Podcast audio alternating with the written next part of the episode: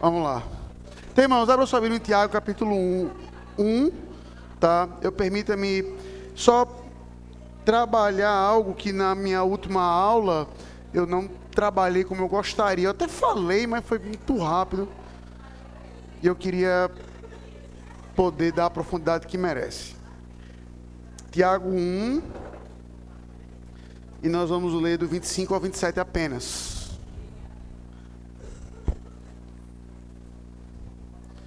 Tiago 1. E aí no próximo domingo, se Deus permitir, o presbítero Marcelo, ele vai dar o capítulo 2 até o versículo 13. Tiago 1, 25 ao 27, diz assim a inerrante palavra do Senhor. Mas aquele que considera atentamente na lei perfeita, lei da liberdade, nela persevera, não sendo ouvinte negligente, mas operoso praticante, esse será bem-aventurado no que realizar. Se alguém supõe ser religioso, deixando de refrear a língua, antes enganando o próprio coração, a sua religião é vã.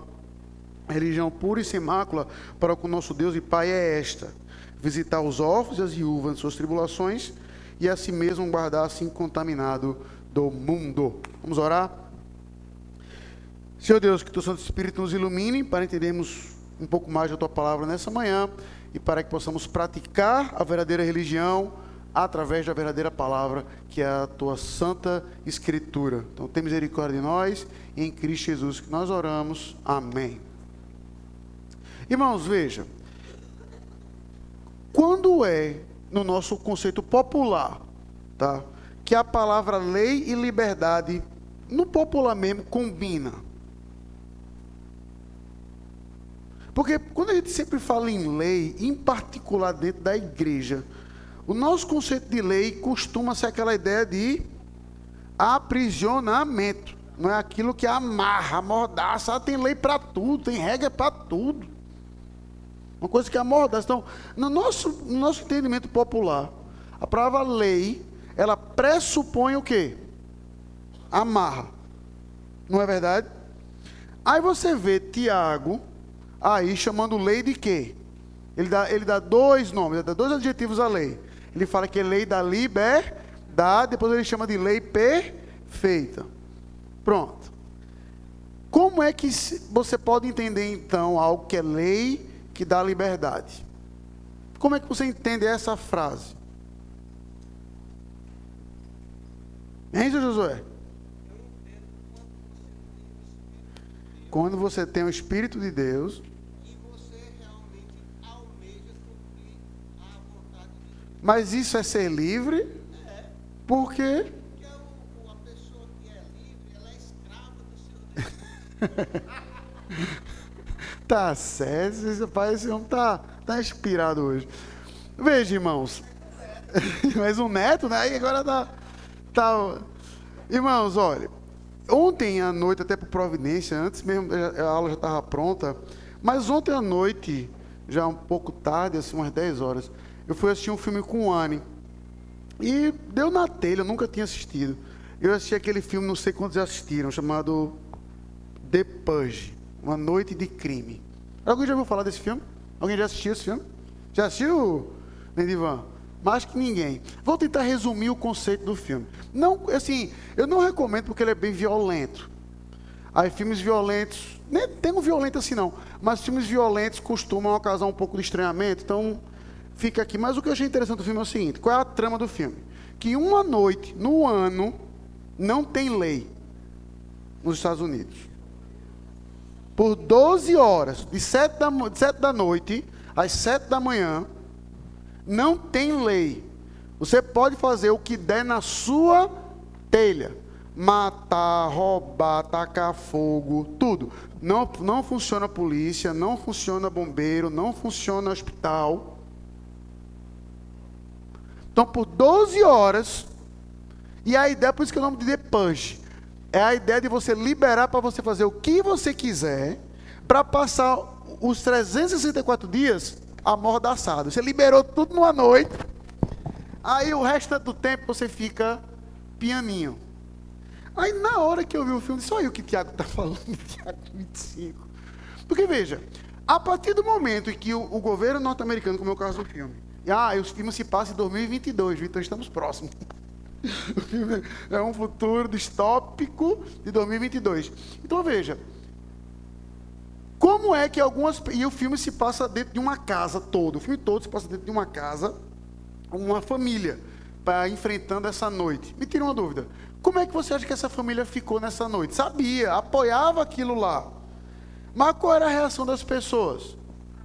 Medo. Medo. Porque a partir do momento em que você não tem garantia de que as coisas vão funcionar como devem, o sentimento não é de liberdade pelo fato de não ter lei, mas é o contrário, é um aprisionamento. Então veja, se você parar para pensar, se isso fosse aplicado hoje, então, por exemplo, se pegar seu Josué de novo, aplicando no Ceará, né? Calma. Mas veja, eu nem vou pegar o caso do Ceará, vou pegar um exemplo fictício. Imagine, seu Josué, se tivesse uma lei dizendo assim, uma lei dizendo assim: socar pessoas idosas não é crime. O senhor ia sair de casa como? Com a... E com a faca na mão. E, mas me tira uma dúvida: quem faria diferente? Se isso fosse uma lei de. Ah, a dona Emília disse logo uma metralhadora, desculpa. Tá vendo, José? Mais agressiva ainda. José. Tá... É, meu amigo, que mano, é faca, faca é pra amador, tá certo? Dona Emília é pra matar, faca só amputa, tá certo? Então veja, veja, se tivesse uma lei dessa, o seu Josué, ou a maioria dos idosos nesse exemplo que eu estou dando, ia sair de casa, ou ia querer sair de casa. Então observe que até no nosso dia a dia a gente entende que lei ela estimula, por exemplo, a liberdade. O fato de você sair de casa, em teoria, em teoria, você sabe que tem um conjunto de regras que lhe preserva, não é verdade? Que é um exemplo muito besta. Você chega de casa, para o seu carro no sinal vermelho. Aquilo ali é uma lei. O sinal está vermelho, você tem que fazer o quê? Então, se todo mundo, em teoria, obedecer aquilo lá, a gente vai ter muito acidente na rua? Não. Quando é que se causa acidentes? Quando a lei ela é quebrada. Então veja, no raso, não no fundo não, no raso, a gente entender Tiago chamando lei de liberdade, não é estranho para a gente. Não é estranho para a gente. Porque funciona assim na prática. Gente pode não parar para pensar nesse grau que eu estou falando. Mas na prática a gente sabe que a lei vai estimular a liberdade. Imagine, num jogo de futebol, por exemplo, falasse a, rei, a lei do depuge, não tem falta. Imagina, Vitão. É, meu amigo, pescoço para baixo, se não tem falta, o cara é uma canela, entendeu? O resto é canela, meu filho. Chuta, não vale, vale tudo. Oi? Exatamente, os ortopedistas aqui que não tenha iam ficar ricos, tá certo? Então, dito isso, ah, pastor, mas tudo bem, isso é na sociedade, mas com Deus é diferente. Veja como é interessante. A gente olha para as leis bíblicas como sendo algo que é feito para nos amordaçar que o crente é livre, então ele pode fazer o que ele quiser. Aí o que eu sempre digo é: no, um ímpio não pensa assim, ele pode até pensar, mas na prática ele sabe que não é assim. Segura só para não raciocínio. Então por que no cristianismo seria diferente? Diga, Adriana.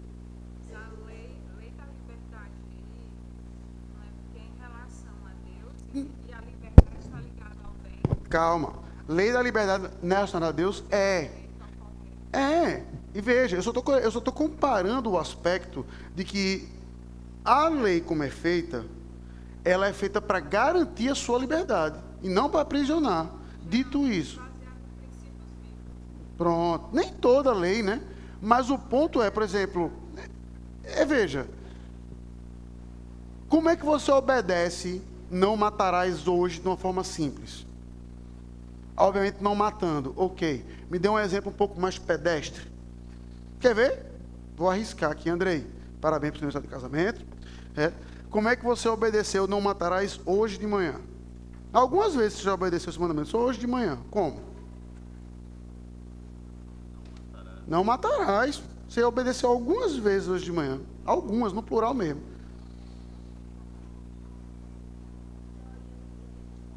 Não odiou ninguém, não sei. não sei. Hoje é aniversário de casamento, Ah, não quis matar minha mulher, né? Eu falo por você, não precisa confirmar, não. Não quis matar minha mulher hoje de manhã. Não. Quer ver uma coisa? Quando tu veio para cá, tu enfrentou algum sinal de trânsito? Pegou algum vermelho? Parou nele? Obedeceu. A partir do momento em que o Andrei e todos nós aqui paramos o sinal vermelho, entre outros mandamentos, nós estamos obedecendo não matarás, que estamos preservando a nossa vida e a do próximo. E a do próximo. Então, todos nós aqui que paramos o sinal vermelho de manhã, obedecemos uma etapa do mandamento, por exemplo. Um aspecto do mandamento. Então, veja. O meu ponto aqui, que é o ponto do, de Tiago, é como é que a gente entende liberdade, obediência à lei para com Deus. Porque tradicionalmente na igreja, isso não é visto como algo certo. Se eu chegar para uma pessoa e falar assim, você tem que adorar a Deus desse jeito, qual é a provável resposta da pessoa? Deus entende, Deus sabe. O que vale é o que? Coração. O que vale aí tem. Não é isso, Tiago? Abre, por favor, Tiago, em Romanos 10.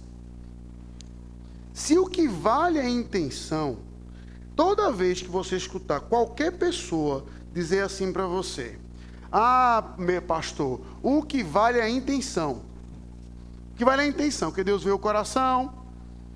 O que vale é a intenção. Aí você abre Romanos 10 e lê o versículo 1 e 2 para ele. Lê, por favor, Tiago, para mim. Agora lê alto. Irmãos, a boa vontade do meu coração e a minha súplica a Deus a favor deles são para que sejam salvos. Então, peraí, peraí. Então, vamos lá. Por partes, para não parecer que eu estou aumentando o texto. Tiago está orando pelo quê? Desculpa, Paulo, perdão, Tiago, está orando pelo quê? Para que os judeus sejam Salvos. Então, alguma dúvida nisso? É, é- isso não está claro no texto. Então, Paulo está orando para que os judeus sejam. Então, é óbvio, então, dizermos que os judeus não são. Certo? Versículo 2. Porque lhes dou testemunho de que eles têm zelo por Deus. Lhes dou testemunho de que eles têm o quê, Tiago? Zelo. Mas, continue. porém não com entendimento. Então veja. Por que Paulo perseguia a igreja? Ele diz isso duas vezes. Em Atos 26 e Filipenses 4, ele usa a mesma expressão. Por que Paulo perseguia a igreja? Não, tá certo. Mas ele diz um motivo. Por quê? Por que Paulo perseguia a igreja, Mateus? Por que Paulo perseguia a igreja? Nas palavras dele mesmo, não é na interpretação, não. Não. Porque, porque o quê? Porque ele era zeloso, ele diz isso.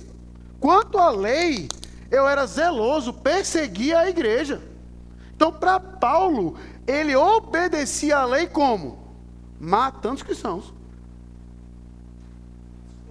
Ele, sim, mas na, na, ah, ah. quem estava na cabeça de Paulo, no entendimento de Paulo, quem estava descobrindo o mandamento era quem? Eles. Eles mereciam morrer. Então veja o texto de Romanos 10, que o apóstolo Paulo reconhece que aqueles judeus eles são zelosos no seu coração, ou seja, eles têm um zelo para com Deus, mas no versículo anterior ele mesmo vai dizer, mas eles não são salvos. Então qualquer pessoa que chegar para você e falar assim, ah, que Deus sabe o coração, aí você tá com Romanos 10, 1. Tá aqui, ó.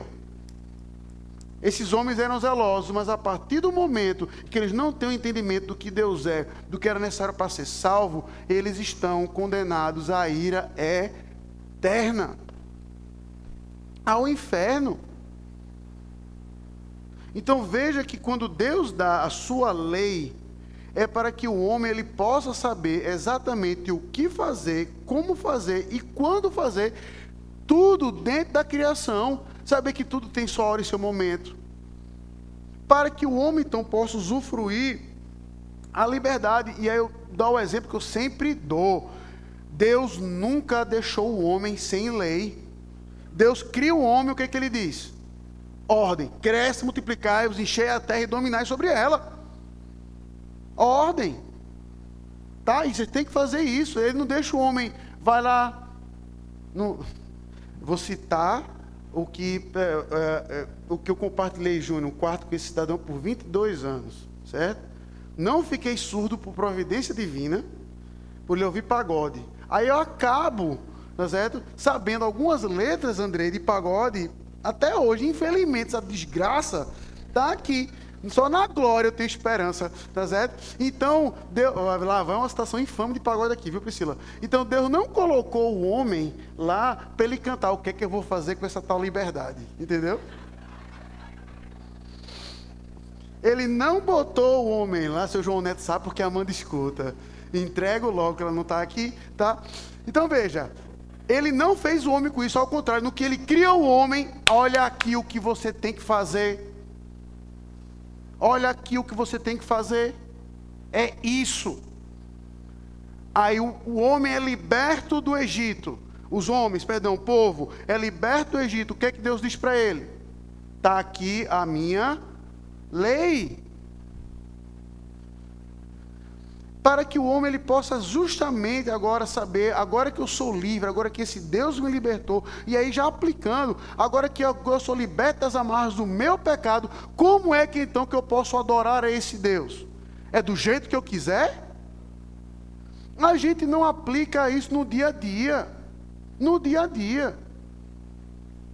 Então, se eu conheço, por exemplo, desigrejado com certeza. Eu falei isso no acampamento e repito aqui. Se algum dia qualquer pessoa dizer assim, eu não preciso da igreja para ser crente, aquele argumento besta. Entre tantos textos que você pode ler, abra sua Bíblia para ele, então me tire uma dúvida.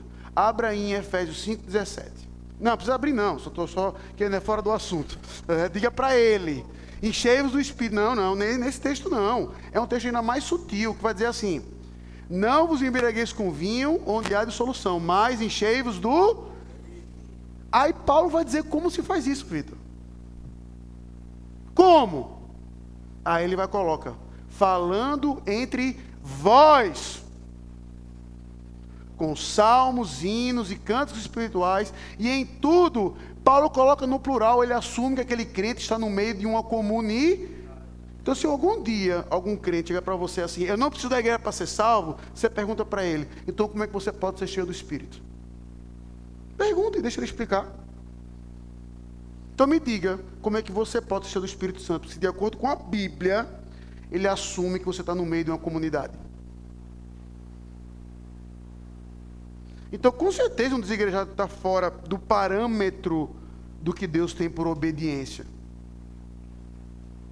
Então, veja, quando Tiago chama lei da lei da liberdade, é para que justamente um homem agora salvo, conhecendo um pouco mais do seu legislador, porque toda a lei, isso aí é uma regra básica, e os juristas aqui me corrigem, toda a lei, ela é uma característica também, você conhece atributos daquele de quem faz a lei olhando para a lei, você conhece um pouco daqueles que fizeram. Então, por exemplo, eu nunca li a Constituição Brasileira para minha vergonha. Só li trecho. Tá certo? É um livro que está lá na minha pilha, que livros que eu tenho que ler, mas nunca li. Tá? Como é que a nossa Constituição Brasileira começa? Eu não sei. É uma pergunta sem trocadilho, porque eu não sei. Hein, Marcelo? Como é que começa a nossa Constituição? Ixi, que é isso? Como é? Exatamente. Por isso que eu estou perguntando é quem pode acertar. O, início, como é que, literalmente, como é que começa a nossa Constituição? Eu não sei. Tu sabe o início? O artigo 1? Ou o preâmbulo? Não sei. Como é? Não sei. Nós, representantes do povo brasileiro, então veja. O que eu acho interessante é isso. É, eu só queria confirmar, porque é exatamente isso. A Constituição brasileira, ela coloca nós representantes. Então mostra que quem fez a Constituição foram pessoas que foram eleitas para isso. Vocês já viram como é que começa a Constituição norte-americana? Nós, o povo. We the people. Não representantes. Nós, o povo.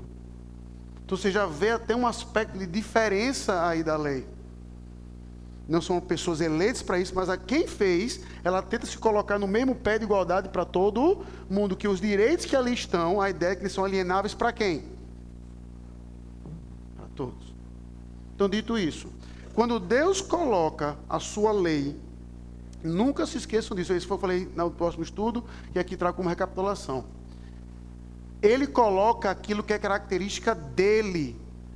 Você vê ali uma característica daquilo que Deus é quando você olha para os mandamentos, quando você olha para as leis de adoração. E nunca se esqueça que é parte do processo de humilhação de Cristo, o fato de ele ter que agora obedecer às leis que, por natureza, ele não precisaria, dona Cláudia, porque Deus não tem como pecar. Então, quando Deus fala não assassine, não adultere, ele é incapaz de quebrar isso, mas a gente é capaz. Mas a partir do momento que Cristo se encarna, ele se coloca debaixo da lei e obedece ela plenamente como caráter da sua própria humilhação. Ele, como legislador supremo, agora fica no papel de legislado.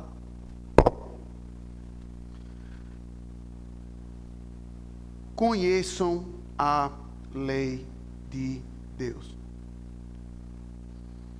Para que você não seja enganado, é simplesmente por ninguém. Aí eu volto só um pouquinho no texto de Tiago. Para que você não seja enganado pelo seu próprio coração. A lei diz isso, mas todo mundo faz o contrário. Mas eu quero isso. A única maneira de você ser realmente livre é em Cristo Jesus. E a única maneira de você demonstrar que está em Cristo Jesus é se você obedece os seus mandamentos. Não tem como. Porque ele mesmo diz isso.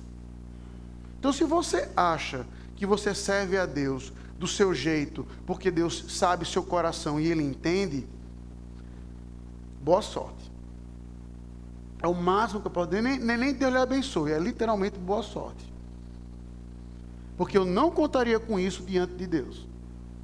E sabe por que para eu concluir essa parte? Porque isso não cola nem para hoje. Para hoje. Se você chegar para um para um policial, ah, policial, eu não sabia que isso aqui era errado, você não vai tomar uma multa? Ah, eu não sabia que isso aqui era errado.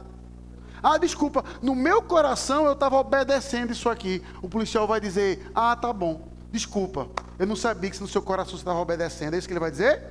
Não, meu filho, o certo é isso aqui. Vitão, tu que trabalha com preso. Pronto. É. Se algum preso lá chegar para tu e dizer assim: Como é que os presos se chamam lá, Vitão?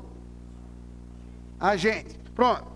Ah, gente, desculpa, eu não sabia que era ela essa. No meu coração eu estava obedecendo. Tu vai dar um legal para ele? É? Vai dar um spray de pimenta na cara dele? Que isso, rapaz? Por que essa violência? Entenda, estou sendo irônico, viu? Que ele está certo, tá bom? Mas por que isso, Vitor? Porque o que vale é o comportamento. Segura aí, Felipe. É o comportamento. Então, se você ama a Deus, isso é demonstrável. E como é que você demonstra amor a Deus? Através da obediência. A gente é obediente porque a gente é livre. Nós somos livres porque Cristo nos libertou. Nunca esqueça dessa escadinha. É isso que Tiago tem em mente. Você agora não é livre? Aproveite sua liberdade, sua liberdade do jeito que Deus desenhou para você. Então, como aplicação prática aqui, é como Cristo, como os apóstolos conheçam as Escrituras, para que você não seja enganado por ninguém, para que você possa saber exatamente o que você deve ou não fazer em todas as situações que estão diante de você. Para que você não escute o seu coração mais do que a palavra de Deus. Para que você não olhe apenas o seu reflexo daquilo que lhe agrada, mas que você possa ver a lei como sendo um reflexo daquilo de Deus e dizer assim: é isso aqui que em Cristo eu tenho que me tornar agora. Então está aqui o modelo, está aqui a regra, por agradecimento a tudo isso que Cristo fez, é isso aqui que eu vou fazer, é isso aqui que eu vou seguir. Tá? Diga, Lipe. Um colega seu morou em Luxemburgo.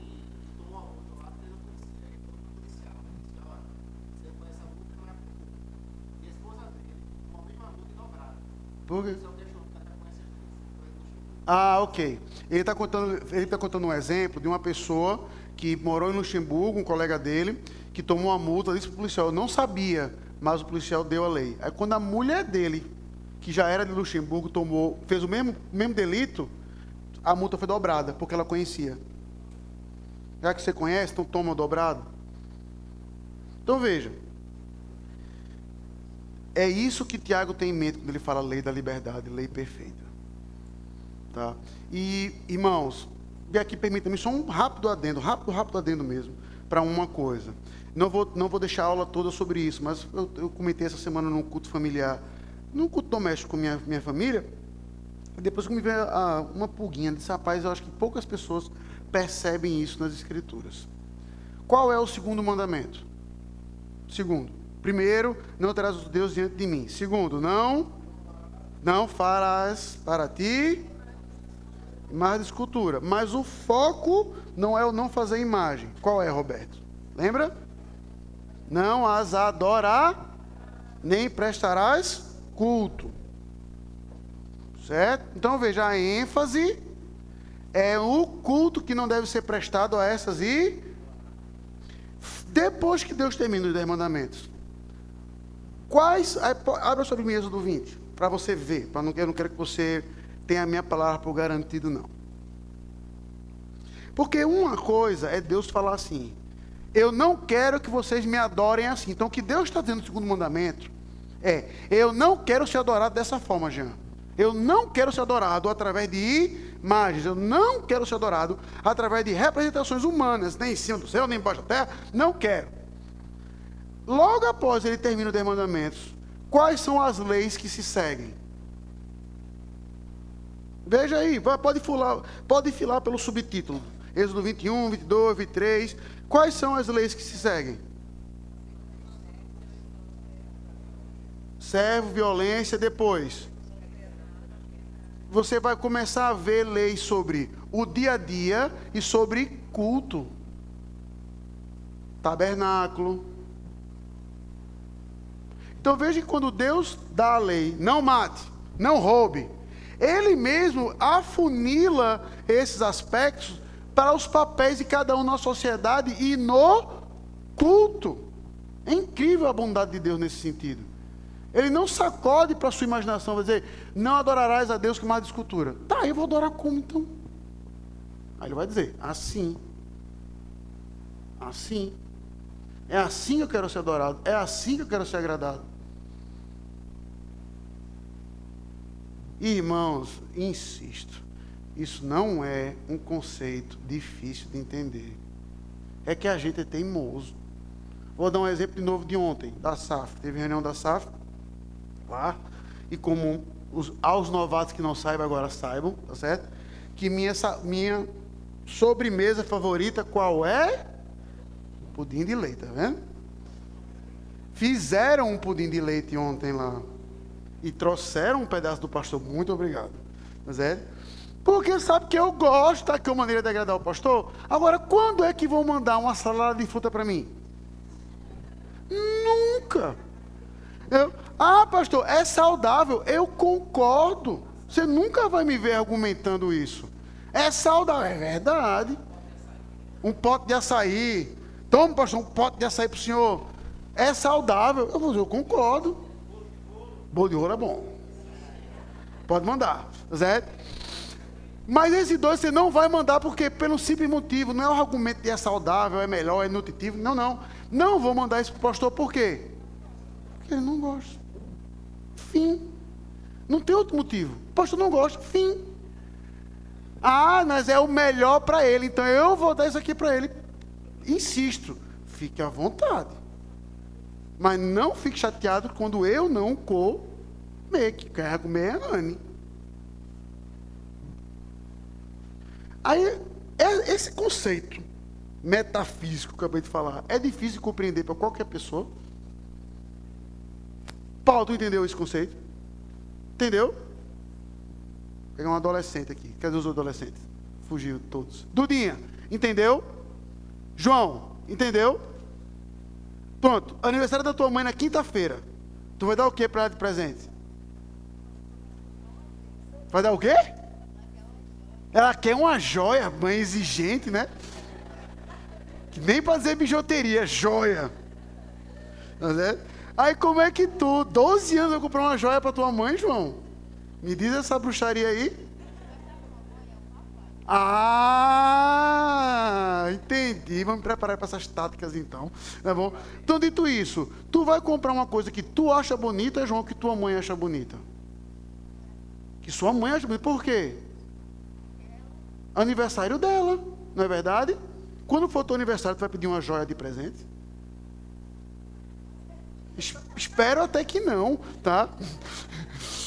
Então, irmãos, esse conceito simples aplique a Deus. Se Deus quer ser adorado dessa forma, se Deus se agrada disso, por que eu vou fazer diferente? Por que eu vou fazer diferente? Porque eu acho que é melhor? Não, isso aqui não vale. É o que eu quero. Enquanto você está dizendo, eu quero ser adorado assim. Eu quero que você faça isso. É isso que me agrada. Aproveite sua liberdade. Não tente apelar para um Deus que entende, porque esse Deus que entende é o mesmo Deus que nesse mesmo mandamento ele vai dizer: Pois eu sou Deus zeloso, que visita a iniquidade dos pais nos filhos até a terceira e quarta geração. E ele continua mas também aplica misericórdia até mil gerações. Tá? Então, dito isso, volta para o texto de Tiago. E aí, então, o apóstolo, desculpa, Tiago, ele vai colocar exatamente esse aspecto na prática. Se alguém supõe ser religioso, aí ele vai colocar primeiro uma característica simples, que eu não vou abordar aqui agora, porque mais à frente ele vai entrar em muitos detalhes sobre isso. Então, eu vou deixar para lá deixando de refrear a língua, antes enganando o próprio coração, a sua religião é vã. Então veja, a gente sabe hoje que as pessoas são supostamente religiosas, como eu falei semana retrasada, pela quantidade de coisas que se fala. Olha como ele fala, olha como ele fala, como ele posta, como ele escreve. É uma pessoa religiosa. Mas a apóstolo vai dizer o contrário. O verdadeiro religioso não é aquele que fica vomitando informação, é aquele que tem controle sobre a própria língua, que sabe refrear a hora de falar. Não vou entrar nesses detalhes agora, porque Tiago mais à frente ele volta para isso. Vou terminar no 27. A religião pura e sem mácula para com nosso Deus e Pai é esta. Aí ele vai dizer duas coisas aqui. Então, como é que você sabe uma pessoa que aplica verdadeiramente a palavra de Deus? Que aplica. Como é que se aplica verdadeiramente a palavra de Deus? Aí ele vai dar duas características. A primeira, visitar os órfãos e as viúvas nas suas tribulações. Essa é a primeira.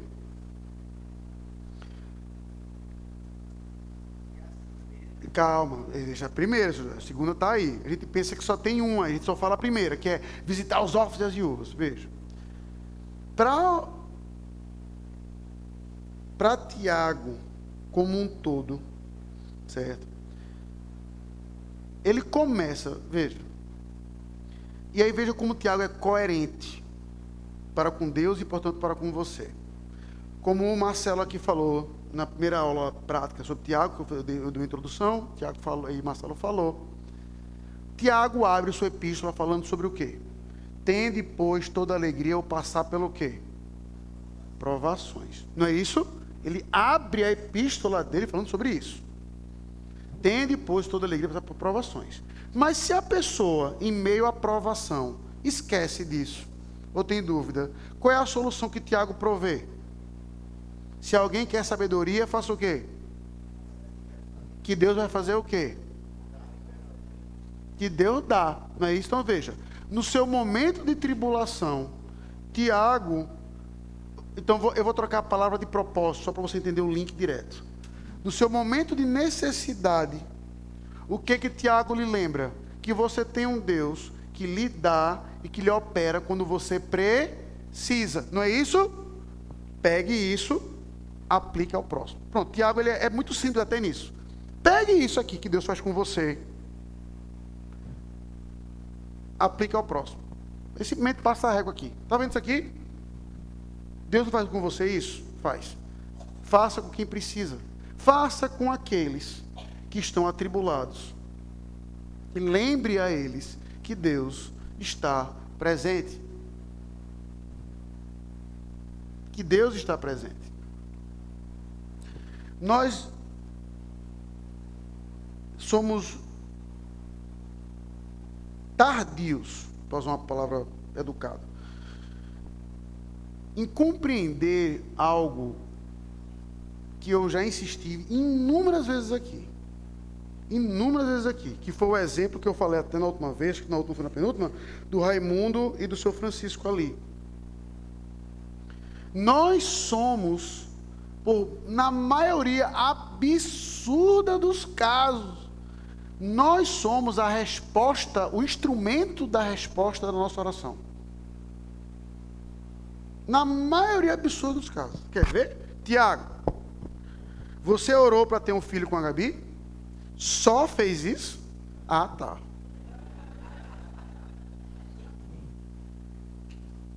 Então veja, ele orou.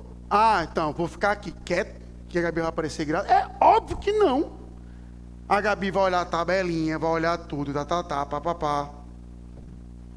Isso é falta de fé? Hum, hum, nem um pouco.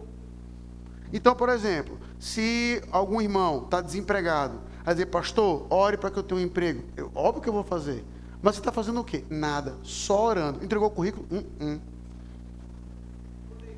Estou deitado, esperando para que Deus abra o emprego para mim. Aí eu vou dizer, irmão, olha, eu, eu vou orar por esse motivo, vou orar por outro motivo, para que Deus tire da cama. Para quebrar sua cama. Mas, poxa, eu já não tenho nada. Pô, fico mais sem nada ainda. Claramente você está precisando. Entenda. Ah, pastor, quer ver? O, o exemplo que eu sempre escuto. É o mais triste de todos, seu Carlos. Ah, pastor, eu não tenho vontade de ler a Bíblia. Eu acordo, não me dá aquela vontade de orar e ler a Bíblia. Ore por mim, eu oro. Eu oro, mas eu oro de que forma? O senhor sabe, quer, quer arriscar? Como é que eu oro? Vamos supor que seja o senhor. Pastor, ore por mim, que eu estou sem vontade de ler a Bíblia. Leve. quase, quase. Eu oro assim, Senhor, que o não estou exagerando na minha oração, tá bom? Quando eu escuto isso, eu disse: tá bom, vamos orar. Senhor, que ele deixe de ser sem vergonha.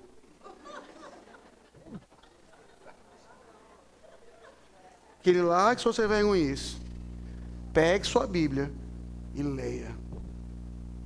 Porque senão, o pior o aguarda. Ah, pastor, que isso? O senhor é muito pesado. Não é que eu sou pesado. Se ele não tem vontade de conhecer mais do Deus que o salvou, quem é que vai fazer isso por ele? Ninguém, do mesmo jeito que não sou eu que posso colocar comida na mesa dele, e por aí vai. Então a gente ignora, aí porque eu estou falando no pessoal, agora olhe, você já parou para pensar o quanto você é instrumento de bênção para a vida de outras pessoas? Esse, na verdade, deixa eu fazer até uma aplicação um pouco fora disso. Esse, na verdade, é todo o raciocínio do apóstolo Paulo, por exemplo, porque os pastores e presbíteros, eles devem ser honrados na sua igreja. Olha a quantidade de bênçãos espirituais que você recebe através dele. Então, se você recebe através, Gálatas 6, tá certo o texto? Se você através deles recebe bênçãos espirituais, não poderiam eles então cobrar bênçãos materiais? Ele faz um contraponto. Se você está recebendo uma verdade eterna por esses homens, eles não podem receber coisas passageiras de vocês? Agora saia disso e olhe para as pessoas que estão em necessidade na igreja, na sua casa, no seu vizinho. Já parou para pensar que você é um instrumento para mostrar para aquela pessoa que existe um Deus que pode tomar conta dela? Sim, você. Por isso que Tiago vai dizer, a verdadeira religião é essa. Você mostrar que existe um Deus que intervém na história. Está aqui. Do mesmo jeito que você está em necessidade, você recebeu aqui um pedaço de pão, uma cesta básica, um teto, uma cama que seja. Cristo fez algo muito maior por mim, que foi quando eu estava morto. Ele veio e me acudiu e me deu vida. Então, dar uma cama, dar uma cesta básica, dar um pão para você é o mínimo. Nós devemos ser atuantes numa sociedade. E como eu falei no acampamento, digo aqui para todos: o evangelho tem por obrigação ser bom, como o bom samaritano que foi o que eu preguei. O espiritismo, o catolicismo, as suas obras de boas ações são uma vergonha para a gente. Não é para dizer assim, ó, oh, não, não, é uma vergonha para a gente, porque era para a gente estar tá fazendo aquilo. Era para a gente estar tá fazendo isso para que justamente as pregações, as mensagens, elas possam motivar a nossa bondade para com o próximo, como a ordena Tiago. Você quer ser, você quer demonstrar sua religião verdadeira? Pois demonstre aqueles que precisam, aqueles que estão em necessidade, para que eles possam ter razão em Deus para louvar através do seu trabalho. É difícil? Nem tanto. A gente que é ruim, a gente que é ruim. A gente que pensa, e entenda, não estou julgando isso, mas a, houve um aumento no seu salário, de 1% que seja. Qual a primeira coisa que você pensa? O que é que eu vou fazer com esse dinheiro? Para onde eu vou viajar, vou trocar o carro, entrar entrado no apartamento. Eu não estou julgando isso. Você deve fazer isso em certa escala também. Como eu até preguei sobre isso faz muito tempo no não furtarás. É uma obrigação do crente enriquecer, mas nunca esquecer isso. Enriquecer junto com o próximo.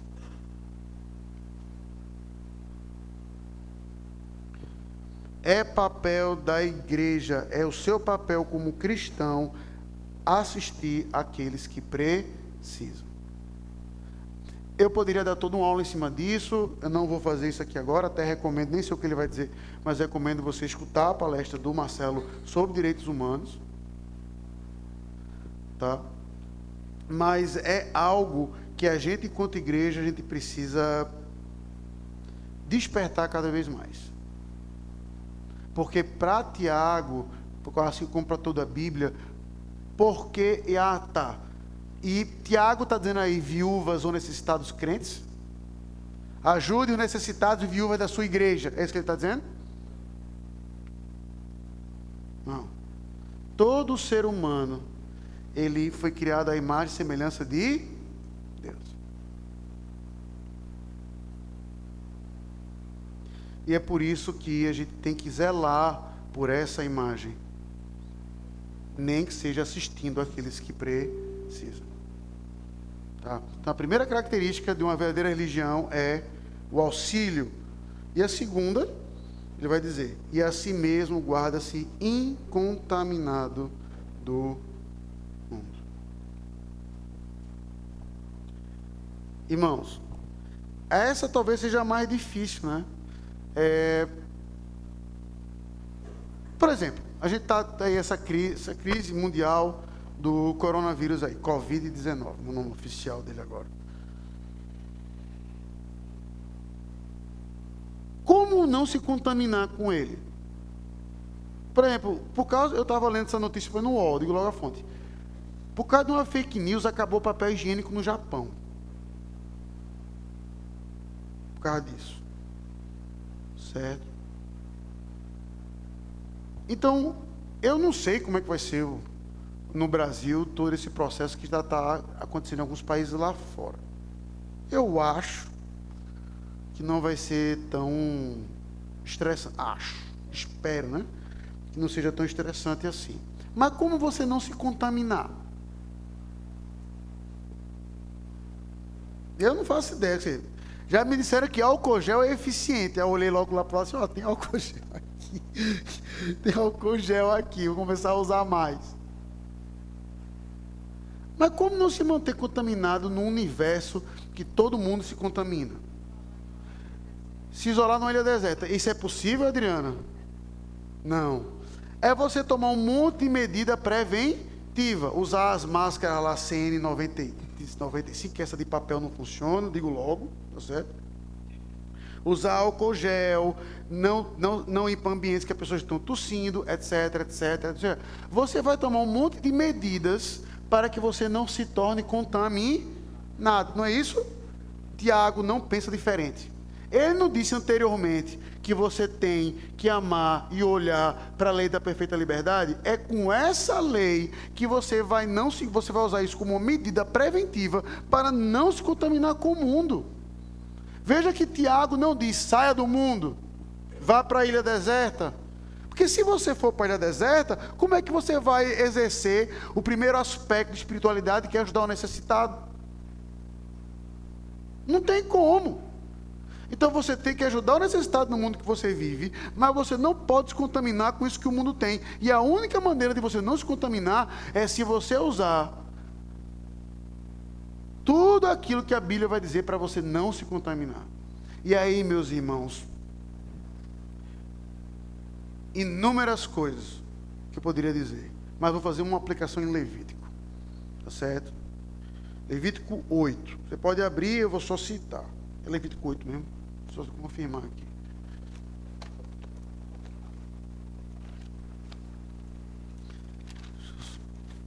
Isso, Levítico 8. Eu já preguei esse texto aqui. Não lembro. É um sermão que eu gosto, particularmente gosto desse sermão. Não sei se eu já preguei. Vou pegar os mais antigos aqui. Cadê? Não é antigo, nem você é antigo. Já preguei esse sermão aqui, Daniel? Levítico 8, lembra?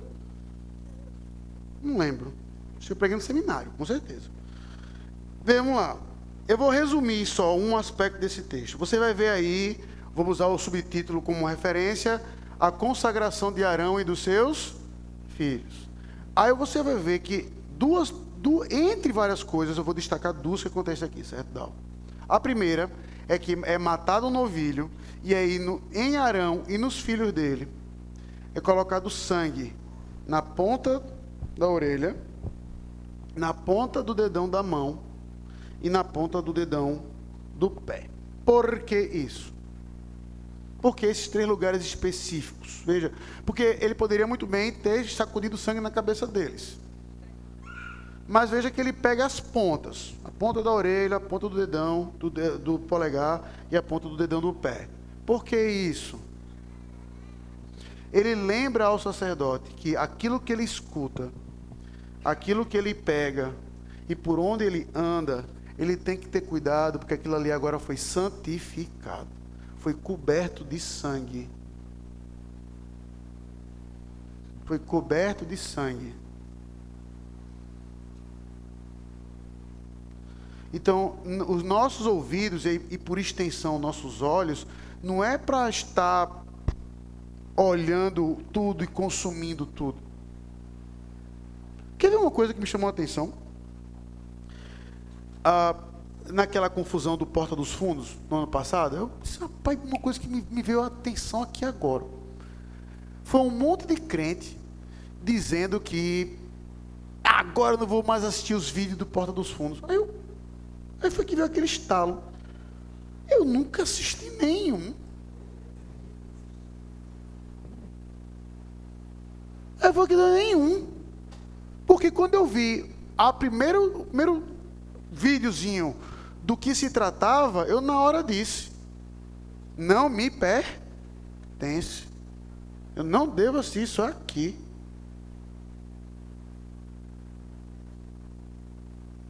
E aí eu disse, rapaz, e os crentes esperaram isso tudo para dizer, não vou assistir mais isso aqui não. Já parou para pensar o que lhe entretém, o que você gosta de ver, o que você gosta de ouvir? O seu grupo do WhatsApp, por exemplo, do trabalho, ou com seus colegas de classe que tem pornografia. E você não tem coragem de sair para ser um, porque não, você não quer ser um párea. Você já parou para pensar que a sua mão. Veja, eu sempre costumo colocar quando eu comento para casais, o aspecto passivo. Mas deixa eu me colocar no aspecto ativo. Que eu sempre coloco assim, por exemplo, quando uma pessoa vai está namorando, um, um aspecto que eu sempre digo para fugir da impureza sexual é lembre-se a quem pertence o corpo que você está querendo tocar. A frase que eu costumo usar é essa. Certo? Lembre-se a quem pertence o corpo que você está querendo tocar. Você está querendo tocar e violar um corpo que pertence a Cristo, ao qual ele pagou com sangue. Então tenha cuidado com isso. Pois permita-me agora colocar o outro lado da frase para os casais ou para você que tem problema nessa área. Você já imaginou a mão de Cristo passando a mão em você ou na sua namorada? Pois é desse jeito que você acaba fazendo quando você toca naquilo que não deve, porque a sua mão foi consagrada ao Senhor. E a partir do momento que você usa a sua mão para violar, difamar o corpo de outra pessoa, seja sexualmente, seja com violência, você está colocando a mão de Cristo para pecar.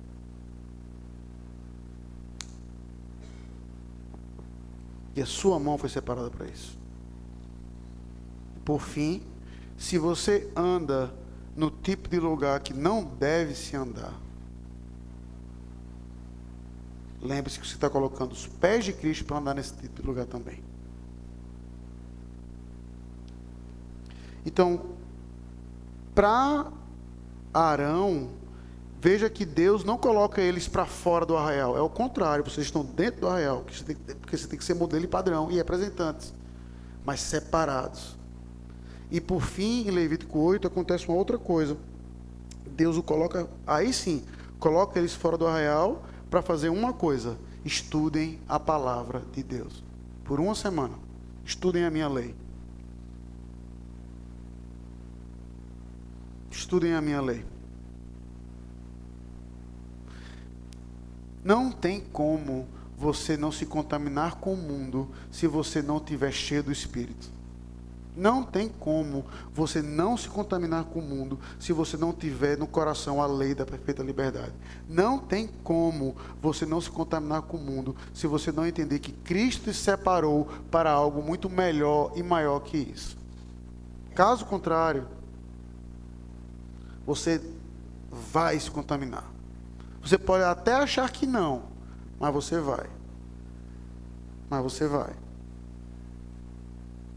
E eu sempre costumo pontuar isso e eu vou terminar.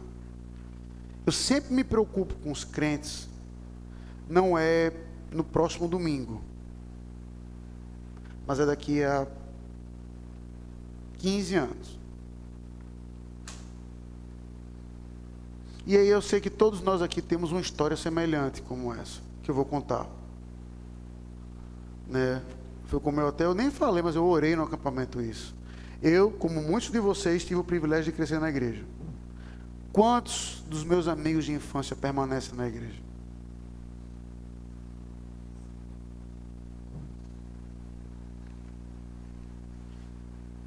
Nenhum. Zero. Todas as minhas fotos que eu olho das igrejas antigas, acho que só um vai lá está na igreja, mas os meus amigos que eram mais próximos, ainda digo o nome deles: Fábio, Daniel, Vinícius, tudo fora. Ramon, tudo fora. Tudo, tudo fora. E sabe o que me chama a atenção? Olhando agora de trás para frente, para mim é. Na época, não. Olhando agora, distante, é fácil pontuar isso, né? Tudo porque não se guardou contaminado do mundo. O efeito não foi na hora, foi 10, 12 anos depois. 10, 12 anos depois. Então vigie a sua santidade até pelo seu futuro. Então, jovens em particular, não se contamine com o mundo.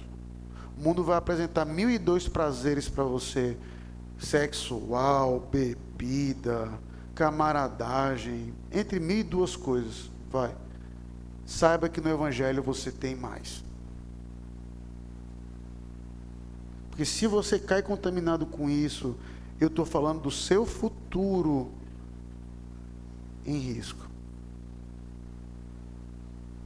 Ah, pastor, mas, mas, mas se eu fui criado assim, é mais fácil no futuro eu passar, voltar. Lê Hebreus 6. Ele vai dizer exatamente o contrário. Aqueles que conhecem e caíram, não voltam. Não voltam.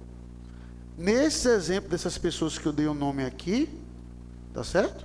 Um deles já disse com toda certeza para mim: se Léo, eu sei que eu vou para o inferno, eu não tenho dúvida disso não. Mas deu uma resposta coerentíssima. Mas eu gosto do caminho até lá.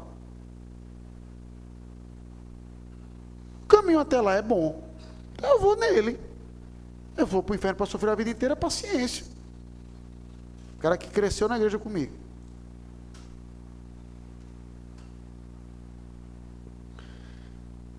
Eu sei que nossas igrejas hoje, elas tentam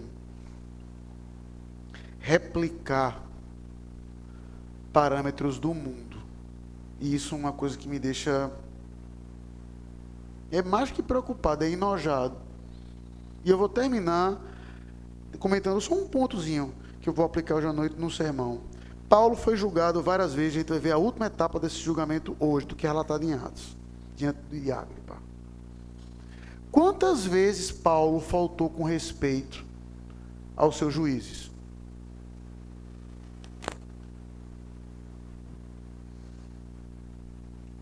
Ao contrário, ele o trata, para usar a palavra do Supremo, né?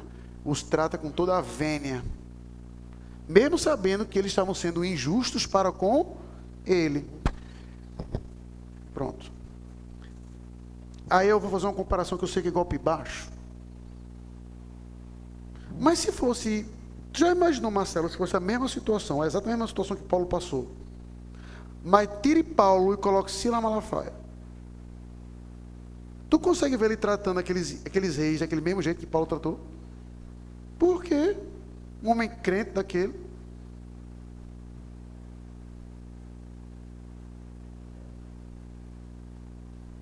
Eu tenho muito medo. Isso eu não vou tratar à noite, não. Eu vou falar aqui rapidamente.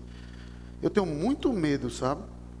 Desse espírito hoje nas igrejas, que não é um espírito que é preocupado em transformar as pessoas, mas parece mais um espírito de vindicação. Chegou a nossa vez. Chegou a nossa vez. Agora a gente não vai aguentar mais nada calado, ao invés de se preocupar em transformar e ser sal e luz no mundo ao redor, assim, eu tenho medo. Se você perguntar para mim o que eu acho que vai acontecer, eu quero, eu quero estar muito, muito errado, viu, Dal? Muito errado. Mas se me permitir uma previsão, é de que se esse espírito permanecer e ele perder o poder, como eu acho que vai, daqui a algum tempo, o Brasil vai enfrentar uma perseguição cristã como nunca enfrentou como nunca enfrentou. E se a escalonada de poder for como eu acho que vai ser, não vai ser nada, nada, nada bonito. E para parecer que eu não estou inventando, eu vou dar um exemplo não aqui nos Estados Unidos. Um dos concorrentes à presidência lá no lado democrata é um cara chamado Bernie Sanders, que abertamente diz que é socialista. Um dos responsáveis da campanha dele veio em microfone, não foi uma conversa vazada, não. Certo? Veio em microfone dizer que os gulags da União Soviética não eram tão ruins. E que conservadores e cristãos, no governo Sanders, deveriam ser colocados lá para aprenderem a verdade. 2020, Estados Unidos da América. Um potencial futuro presidente dos Estados Unidos.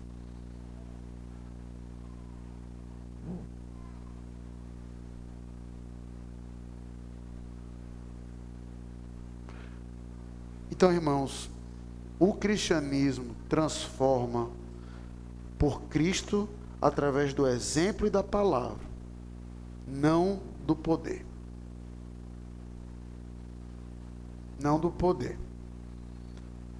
Então, eu estou pontuando isso porque Tiago vai dizer que a verdadeira religião, quais são as duas características? Ajudar as viúvas e os órfãos e o que? Manter-se não contaminado com o mundo. Então a gente tem que ter muito cuidado, porque se a gente usar as armas do mundo para qualquer coisa, e não as armas que anulam sofismas e fortalezas, como diz o apóstolo Paulo, 2 Coríntios 10, 4 e 5, a gente vai se contaminar. E o preço não vai ser cobrado nessa geração, não, viu? Lá na frente. Então mantenha-se limpo da corrupção como Cristo, no mundo, mas sem ser dele. Esse é o exemplo que ele nos dá, esse é o exemplo que ele ordena, é isso que a gente deve fazer. Deus nos abençoe. Alguma pergunta? Alguma colocação? Algo para ser pontuado? Faça-o. Então vamos colocar de pé. Uh, Marcelo, tu pode orar, por favor, para encerrar?